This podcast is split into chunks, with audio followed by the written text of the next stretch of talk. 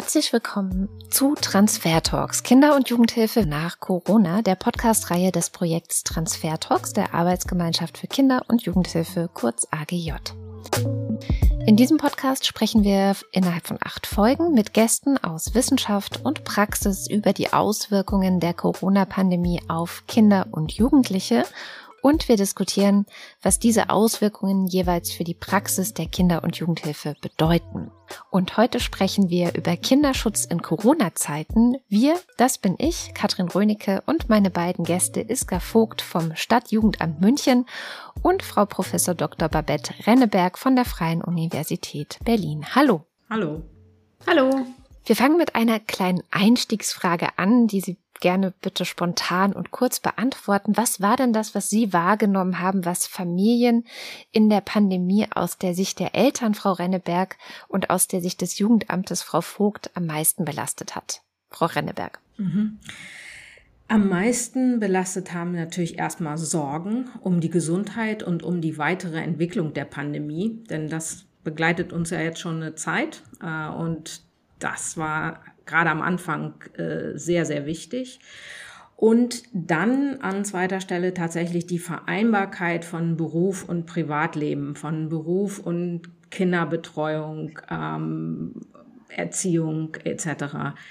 Und als drittes haben äh, die Eltern bei uns in der Studie äh, genannt, äh, dass sie sich sehr viel Sorgen um die eingeschränkte Betreuung und äh, auch die eingeschränkte Bildung ihrer Kinder gemacht haben. Über diese Studie werden wir auf jeden Fall gleich noch sehr ausführlich sprechen. Frau Vogt, was war es bei Ihnen? Ja, ich möchte es gerne unterstützen, was Frau Renneberg gesagt hat. Es ist tatsächlich so, dass die sozialen Netzwerke gefehlt haben und dass das die Familien sehr belastet haben. Die fehlenden Strukturen, so wie es Frau Renneberg auch schon angedeutet hat, sei es Kita, sei es Schule, die zum Teil eben geschlossen wurden.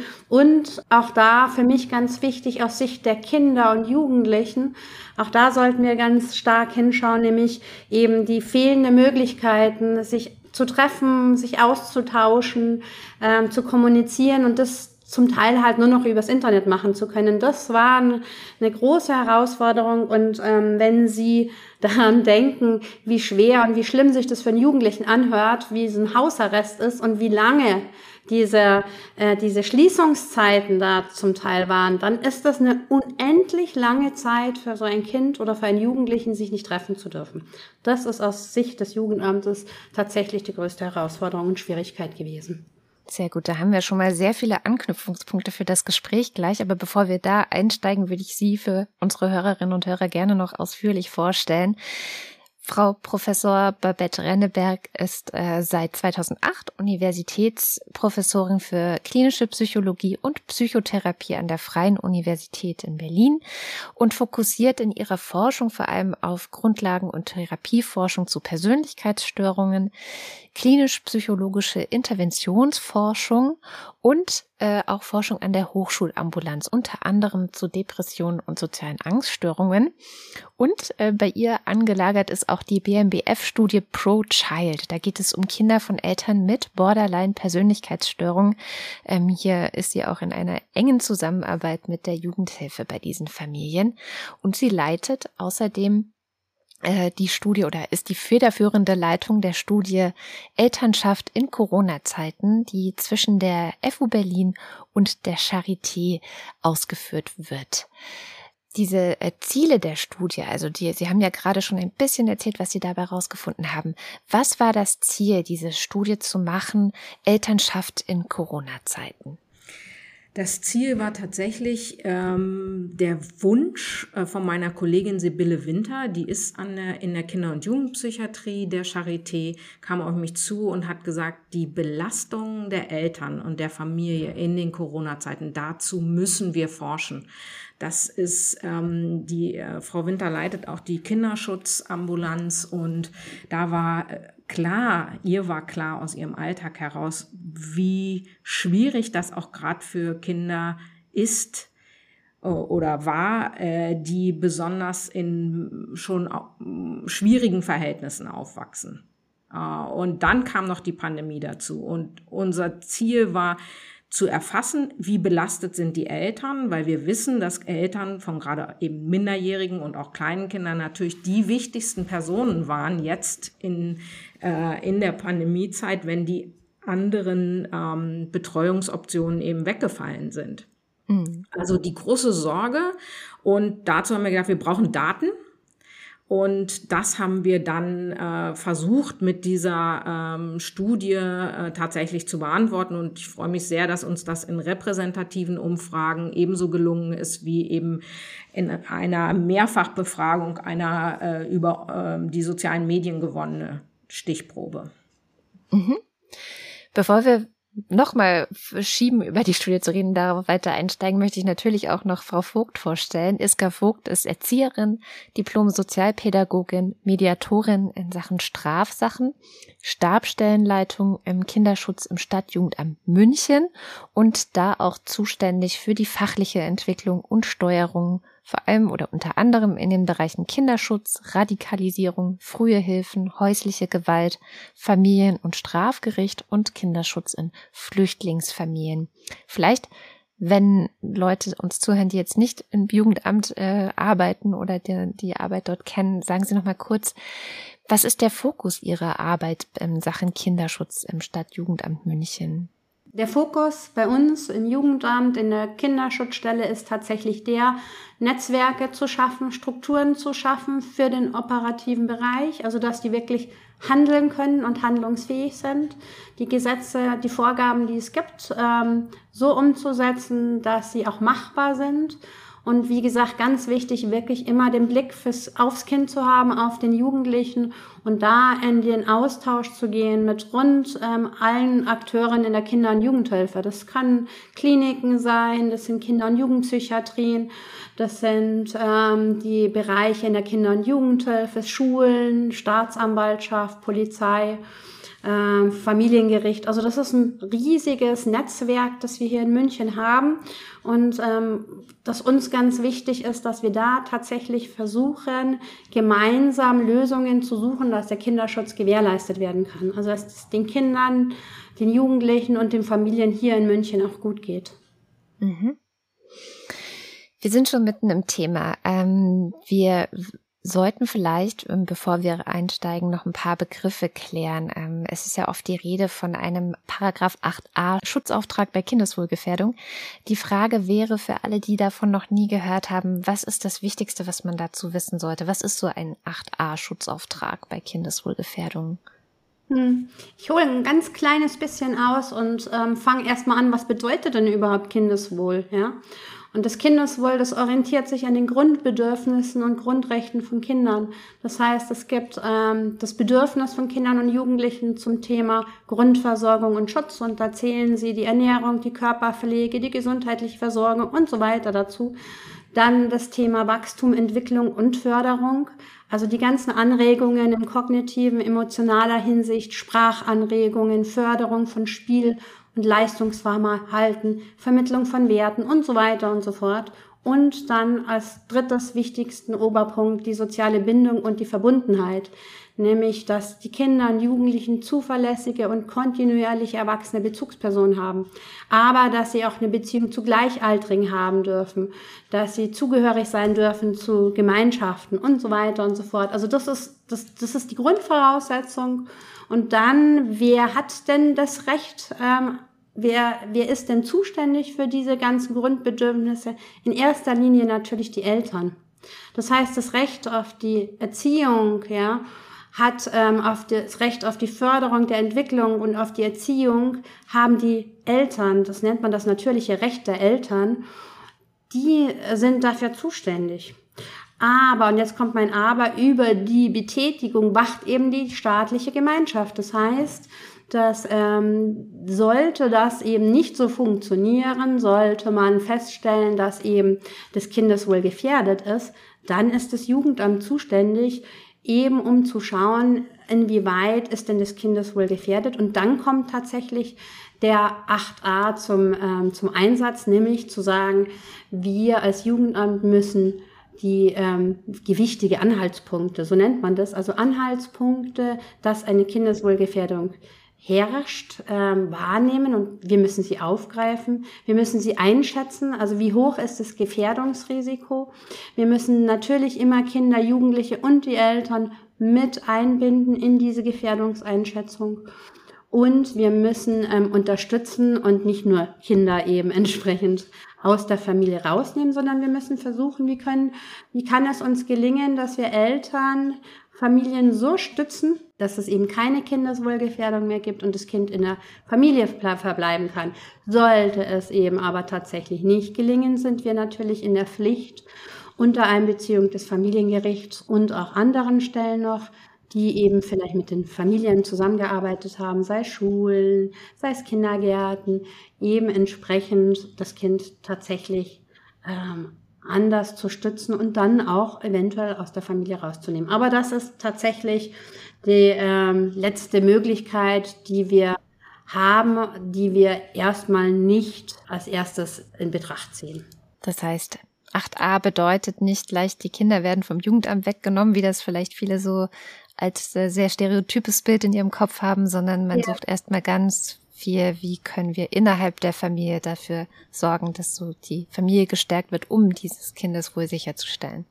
Genau, richtig. Es ist natürlich so, wenn Kinder oder Jugendliche auf uns kommen, zukommen, und das kann tatsächlich auch mal sein, dann sind wir natürlich in der Verpflichtung auch zu reagieren und zu handeln und auch die Kinder dann ähm, zu schützen, indem wir sie eben zum Beispiel in eine Schutzstelle ein unterbringen. Aber das ähm, erstmal zunächst versuchen wir andere Möglichkeiten zu nutzen, um eben das ganze System der Familie zu stützen und zu sichern und zu stabilisieren. Mhm.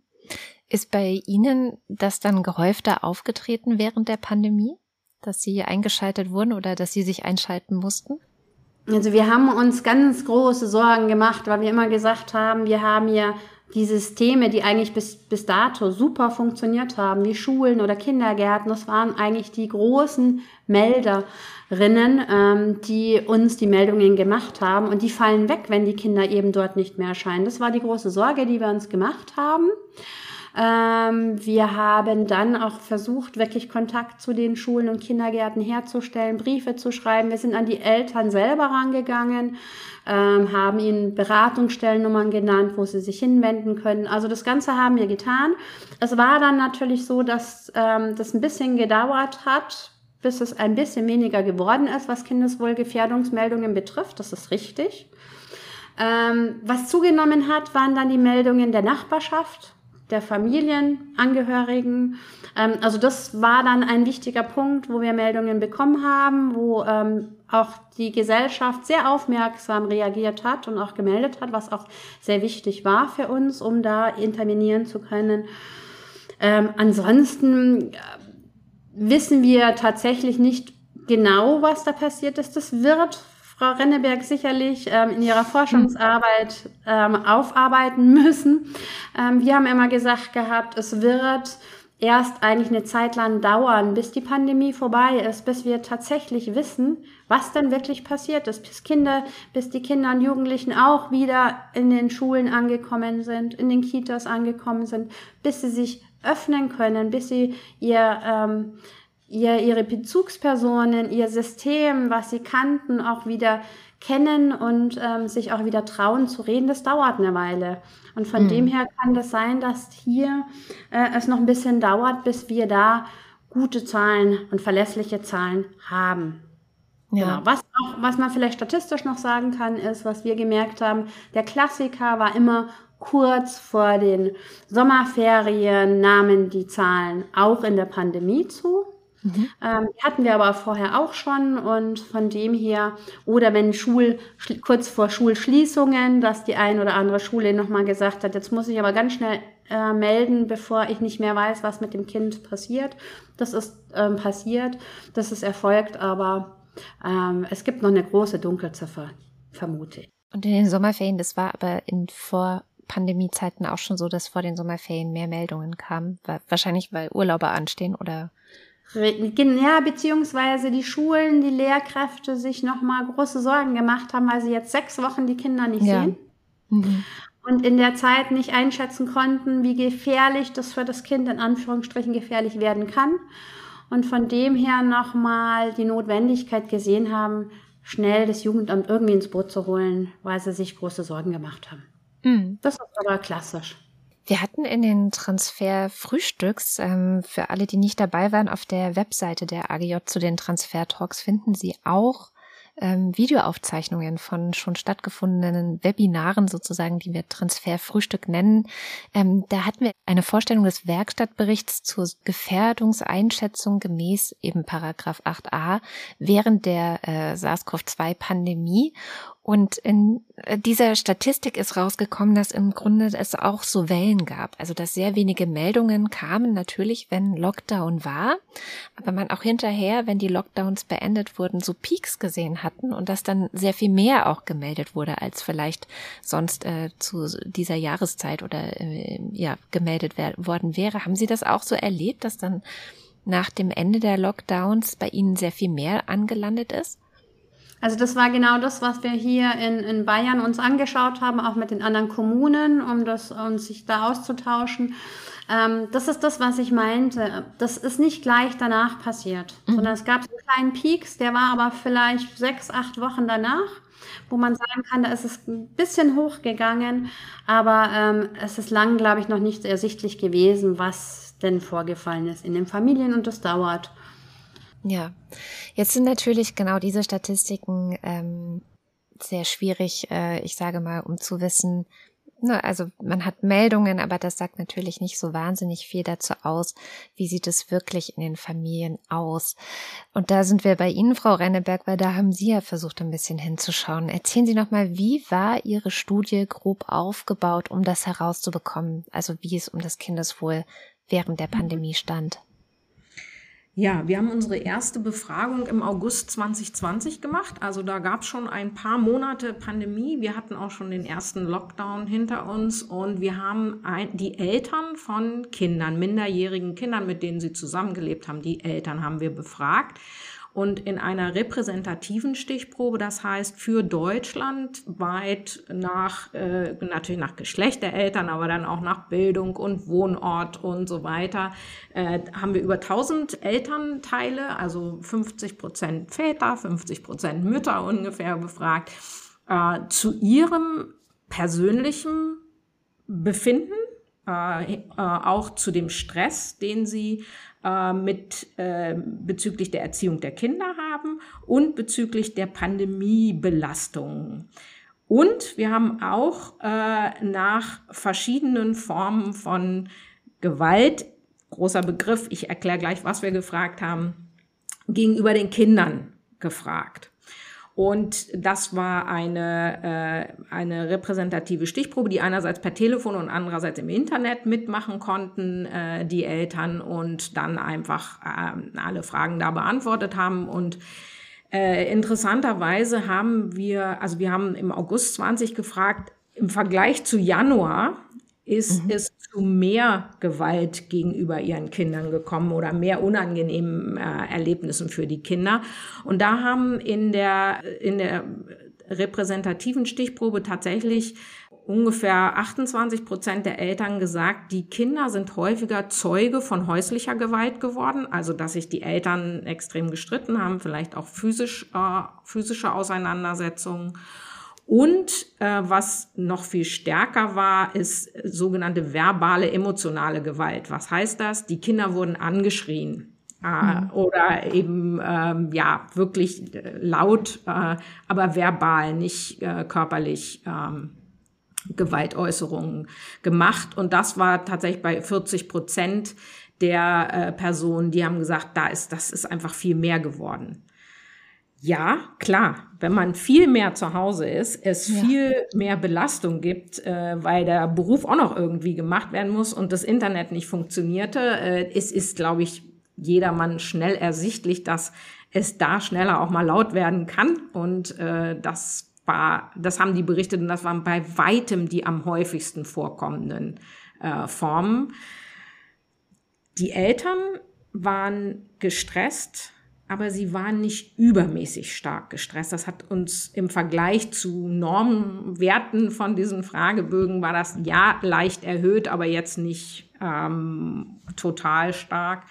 Und unterschiedlich äh, stark gaben die Eltern auch höhere Angst und höhere Depressivitätswerte an.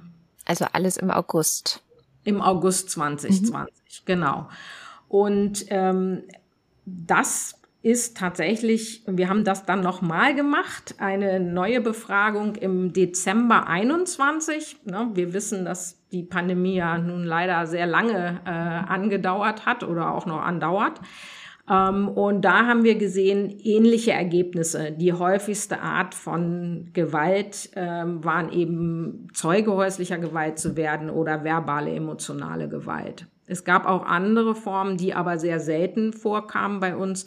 Und natürlich muss man sich vorstellen, da gehört ja auch was dazu. Das war anonym, aber dass die Eltern sagen, ja, ähm, mein Kind äh, hat sexualisierte Gewalt erfahren, das ist natürlich auch bei uns sehr, sehr selten gewesen. Mhm. Aber es kam vor. Wir haben uns mhm. gewundert, wie offen die Eltern geantwortet haben insgesamt. Und das Hauptergebnis unserer Studie war, dass wenn die Eltern sehr gestresst sind, dass dann auch die Kinder also mehr Gewalt der verschiedenen Art erfahren haben. Mhm. Das heißt, insgesamt muss ich wirklich sagen, und das finde ich auch, was Frau Vogt gerade gesagt hat, insgesamt das System hat eigen, aus meiner Sicht eigentlich ganz gut funktioniert. Aber es gibt eine Gruppe von Kindern äh, und Eltern, um die wir uns wirklich richtig Sorgen machen sollten. Und ähm, auf einer übergeordneten Ebene geht es, glaube ich, darum, Eltern, äh, dass Eltern weniger Stress erfahren. Und ähm, wir haben, also wir haben natürlich auch gefragt, haben sie ihren Job verloren, gab es finanzielle Einbußen? Und ja, diese ganzen Faktoren spielten zusammen, aber da kann man jetzt nicht für einen Einzelfall irgendwas ableiten. Da muss man immer genau hinschauen. Ähm, ich will vielleicht auch an dieser Stelle sagen, dass wir auch gefragt haben, ob es denn was Positives gab, positive mhm. Veränderungen der äh, Pandemie. Und ja, die haben wir mit einer offenen Frage, haben wir gefragt, gab es irgendetwas, was sich zum Positiven verändert hat? Und das möchte ich auch gern sagen. Ja, die Eltern haben vermehrt, äh, haben häufig angegeben, es gab eine vermehrte Wertschätzung und auch Dankbarkeit. Und es gab innerhalb der Familie auch engere Beziehungen. Also die haben wieder mehr miteinander gespielt, zum Beispiel, und nicht unbedingt nur virtuell, äh, also jeder an seinem Tablet, sondern äh, zusammen. Und es gab mehr Zeit mit den Familienangehörigen. Und was ihnen besonders geholfen hat, war das soziale Miteinander innerhalb der Familie und positive Aktivitäten zusammen machen das möchte ich gern bei diesem ansonsten ja eher belastenden Themen einfach auch sagen, dass das sehr häufig genannt wurde. Klar, viel, viel mehr beeinträchtigt waren natürlich diese ganzen Dinge wie, oh boah, wie kriegen wir das heute wieder geregelt, wenn das ja. Kind nicht zur Kita kann ähm, und ich aber an der Arbeit irgendwas oder wir an der Arbeit müssen und so weiter. Ja. Ja. Wir haben einen sehr starken Fokus hier auf Eltern und Sie sagten ja gerade, ich verkürze das mal ein bisschen, wenn es den Eltern nicht gut geht, wenn die sehr gestresst sind und belastet sind, dann steigt auch im Grunde die Gefahr für Kindeswohlgefährdung. Kann man das so zusammenfassen? Ja, unbedingt. Ja. Wie, ja. Wie ist das in Ihrer Wahrnehmung, Frau Vogt? Äh, findet denn tatsächlich dann auch wirklich die oder fand die meiste ja, Gewalt in den Familien statt oder gibt es das auch außerhalb dann noch, dass andere Personen involviert sind? Also die meiste Gewalt findet innerhalb der Familien statt, weil es ja geschlossene Systeme waren in dem Sinn, mhm. ja. Also da gab es ja keine Möglichkeiten hinauszugehen und von dem her ist es so, ist aber auch häufig ansonsten so. Also der böse Mann auf der Straße, den gibt es sehr, sehr selten. Ähm, Jugendgewalt hat, auch das haben wir gehört, ähm, ein Stück weit ist weniger geworden, ging ja nicht, weil sie sich nicht treffen durften. Also von dem her ist eher das, ähm, die Internetkriminalität gestiegen. Und ähm, von dem her musste man da eher nochmal hingucken. Auch ähm, die sexuelle Gewalt im Internet, auch das war ist ein großes Thema geworden. Also all diese Dinge sind ähm, große Themen, die uns beschäftigen. Und ich würde gerne noch mal ganz kurz ergänzen bei der Frau Renneberg. Ich sehe die großen Verliererinnen in den Familien, bei den Familien, die Kinder mit Beeinträchtigungen und Behinderungen haben, aber auch die Eltern selber, die Beeinträchtigungen und Behinderungen haben. Einfach aus dem Grund, weil das für die nochmal sehr viel schwerer ist, ähm, ohne das ähm, System zurechtzukommen. Das ist das eine. Und das andere ist, aber die Kinder machen sich natürlich auch nochmal viel mehr Sorgen. Wenn zum Beispiel ihre Eltern Beeinträchtigungen haben, sind die noch viel mehr ähm, zu Hause geblieben und haben sich viel mehr Sorgen gemacht, sie könnten ihre Eltern anstecken und ähm, eine Gefährdung für ihre eigenen Eltern sein. Also das war schon und ist ein großes Thema und da müssen wir auch besonders hingucken, weil ich glaube, das ist so ein Bereich, da haben wir noch nicht ähm, ganz genau hingeschaut. Mhm. Äh, Frau Vogt, da kann ich Ihnen nur recht geben. Also äh, das Beipflichten äh, zu dem. Wir haben die Eltern befragt, ne? deshalb ist auch klar, dass bei uns rauskommt, der Elternstress spielt die zentrale mhm. Rolle für das Auftreten von irgendwelcher Gewalt. Das können wir, glaube ich, wirklich so festhalten. Ich würde aber gerne aus anderen Studien auch noch mal kurz auf die Kinder eingehen. Und da, glaube ich, gibt es noch mal eine Gruppe, das sind die äh, pubertierenden Kinder oder Jugendlichen besser die äh, in ganz besonderer Weise unter der Pandemie und vor allen Dingen unter den Maßnahmen der Pandemie gelitten haben. Also wir haben ein äh, deutlich erhöhtes Auftreten von psychischen ähm, Störungen bei Jugendlichen, insbesondere ähm, Depressionen, äh, Angststörungen und auch Essstörungen. Und das ist natürlich, das kommt ja, die Jugendlichen haben zu der Zeit eigentlich normalerweise die, den Schritt, sich abzulösen vom Elternhaus, nach draußen zu gehen. Freunde sind viel wichtiger als Eltern in der Zeit, sage ich jetzt mal so. Ähm, und das, das war eben nicht möglich. Und darunter haben viele Jugendliche wirklich sehr gelitten. Ähm, und das haben wir, da haben wir heute, ähm, das kommt erst jetzt noch in an. Und zeitgleich haben wir ja ein großes Problem mit Psychotherapieplätzen für, für alle, aber insbesondere auch für äh, Kinder und Jugendliche. Und da muss aus meiner Sicht vom System her was passieren.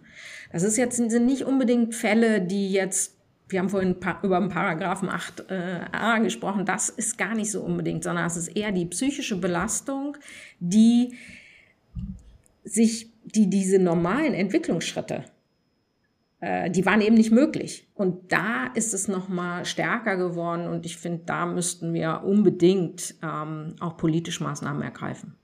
Kann man denn diese, ich sag mal, ähm nicht stattgefundenen Entwicklungsschritte irgendwie nachholen oder ist das so ein Zug, der dann abgefahren ist? Nein, klar kann man das nachholen. Also ich glaube, wir haben uns auch ganz viel Sorgen um Masken tragen und was das bedeutet für Kinder. Die sind da ja ganz gut insgesamt, glaube ich, mit durchgekommen. Ne? Das ist gar nicht so schlimm. Also und natürlich gilt es, kann man die nachholen, aber wenn Sie jetzt denken, da ist jemand tatsächlich depressiv geworden und hat tatsächlich eine depressive, also ein Jugendlicher hat tatsächlich eine depressive Störung, die muss natürlich erstmal behandelt werden. Und mhm. da dann, wenn die nicht mehr da ist, dann ist es, glaube ich, überhaupt keine Frage, dass die das aufholen können und, und Kontakte wieder haben. Und das sehen wir ja jetzt auch schon, dass es für die, für die es nicht so, die es nicht so stark getroffen hat, einfach richtig, also klar machen die das, die holen das auf. Leider ist eine Depression eine Erkrankung, die anhält, ne, die nicht in drei Wochen vorbei ist. Und da müssen wir, und auch Essstörungen können leider chronifizieren. Da müssen wir auf jeden Fall, also jetzt aus psychotherapeutischer Sicht gesprochen, äh, was tun und, und gut aufpassen. Mhm. Sie sagten gerade schon, da ist die Politik gefordert. Ähm, wir hatten in einem der früheren Transfer-Talks, da ging es um Digitalisierung, den einen schönen Satz, dass oder nicht schön, aber dass ähm, die SchülerInnen und, und Jugendlichen eigentlich gesagt haben, sie wurden reduziert auf ihre Rolle als SchülerInnen und es ging immer darum, die Schulen irgendwie offen zu halten und zu, dafür zu sorgen, dass es eine Beschulung gibt und sei sie digital. Aber sie berichten ja von viel komplexeren Zusammenhängen, die für die Jugendlichen und auch ähm, für die Kinder hier eine Rolle gespielt haben in der Pandemie die politisch gar nicht so eine große Rolle gespielt haben. Frau Vogt, wie haben Sie das erlebt? Also wir haben uns ähm, da genau aus diesen Gründen heraus, was Frau Renneberg gesagt hat, große Sorgen gemacht. Und wir haben bei uns die Politik mit ins Boot geholt. Wir haben ein Hearing gemacht, wir haben die Jugendlichen wir mit eingebunden. Wir haben gesagt, wir wollen nicht über die Kinder und Jugendlichen reden, sondern mit ihnen. Wir wollen ihnen eine Stimme geben und haben dann ein, ein Hearing gemacht, wo die Jugendlichen dazugeschaltet wurden, zum Teil eben auch da waren, präsent waren und ihre Situation mal schildern konnten und genau das geschildert haben, was Frau Renneberg jetzt gesagt hat. Nämlich dieses, ähm, diese fehlendes Miteinander, dieses ähm, zum Teil einfach auch in den Untergrund gehen müssen, sich treffen, heimlich treffen müssen und so weiter. Also wirklich so diese äh, Pubertätsphase, die ja zwei, drei Jahre ist, genau die ist in, zum Teil in dieser Pandemie drin gewesen. Und von dem her ist das, fühlt sich das wirklich so an, wie ich es anfangs auch gesagt hatte, wie ein ähm, endlos langer ähm, ähm, Einsperren zu Hause. Ja.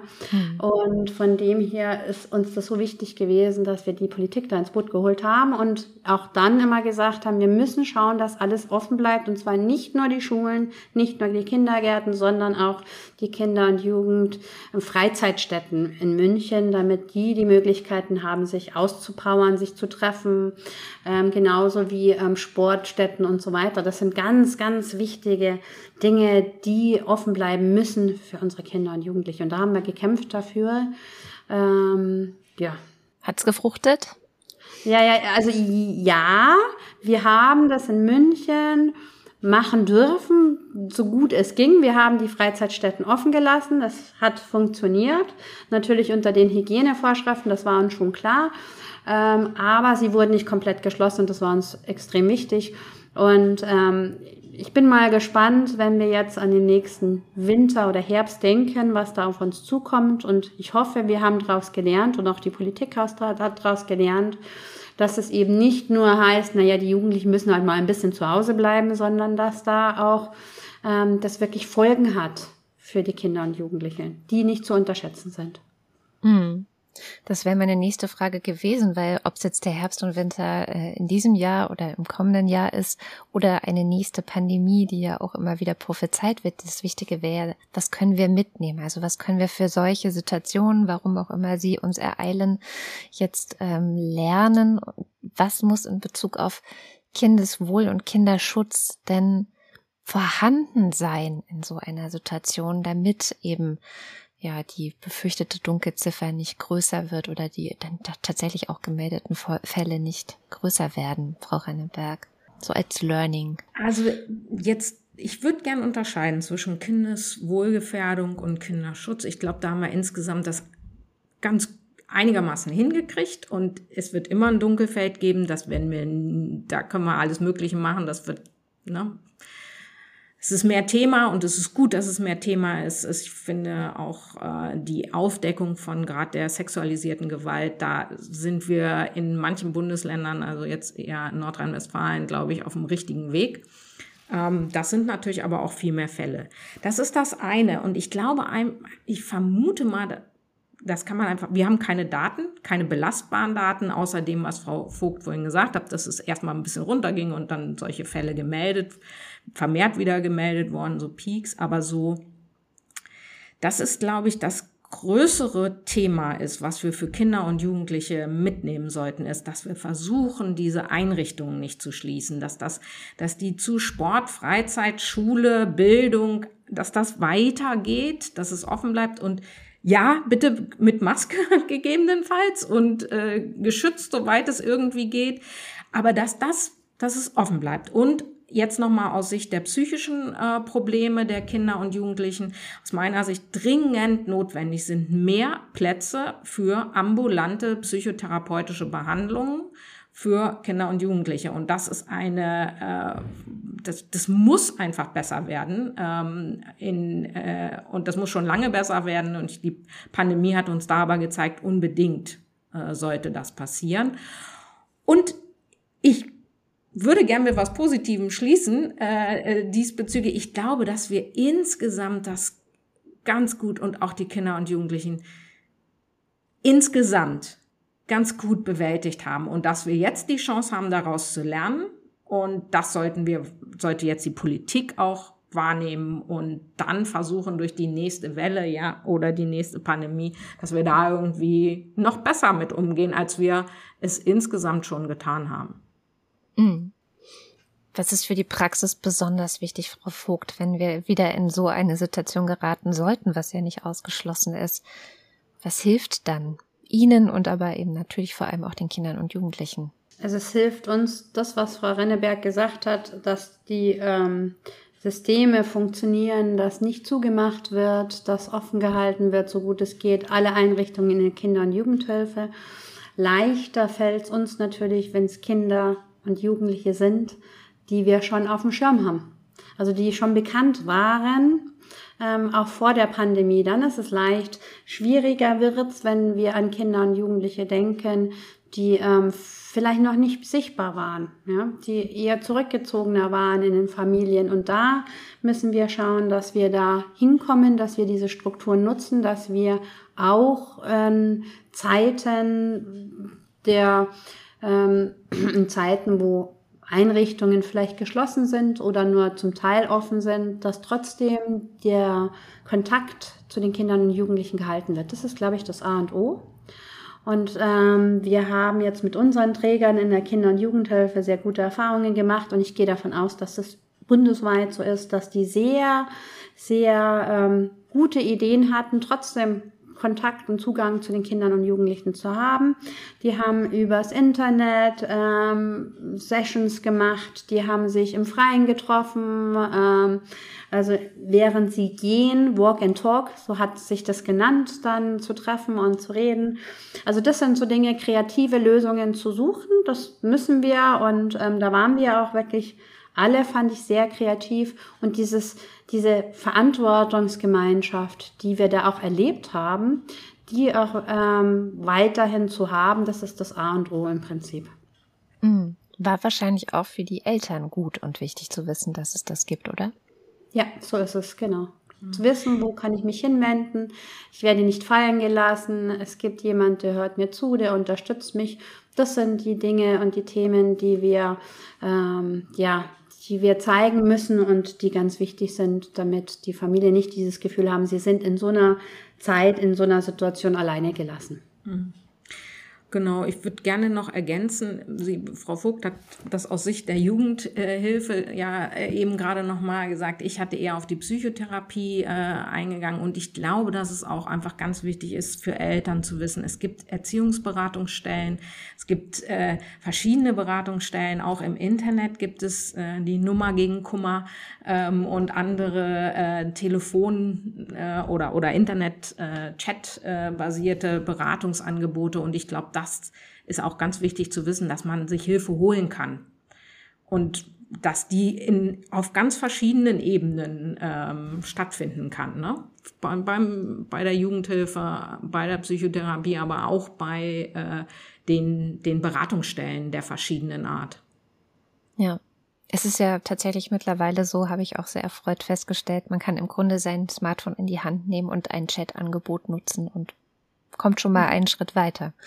Sowohl, ob man jetzt äh, Eltern ist oder ob man selbst Kind, Jugendliche ist, die, der die betroffen ist. Ja, und das ist vielleicht auch eine positive Entwicklung. Äh, mhm. ne, wir sind alle ein bisschen besser geworden, was die Nutzung von digitalen Endgeräten angeht.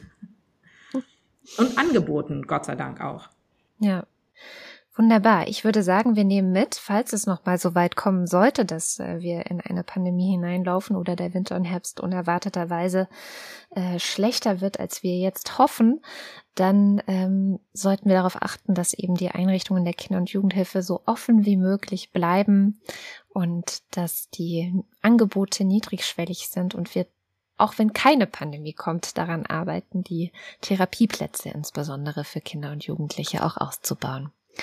Ich danke Ihnen, Frau Renneberg, Frau Vogt, für das Gespräch. Sehr gerne. Vielen Dank.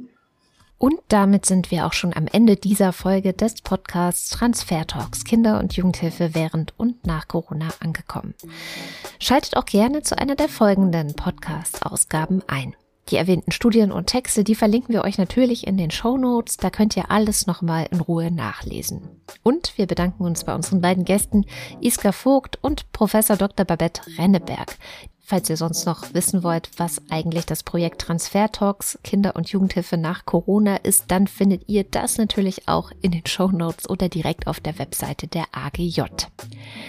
Die Konzeption dieser Folge hatten Hanna Schlegel, Pia Kamratzki und Alena Franken. Die Produktion ASK Berlin und am Mikrofon war ich, Katrin Rönecke. Bis zum nächsten Mal.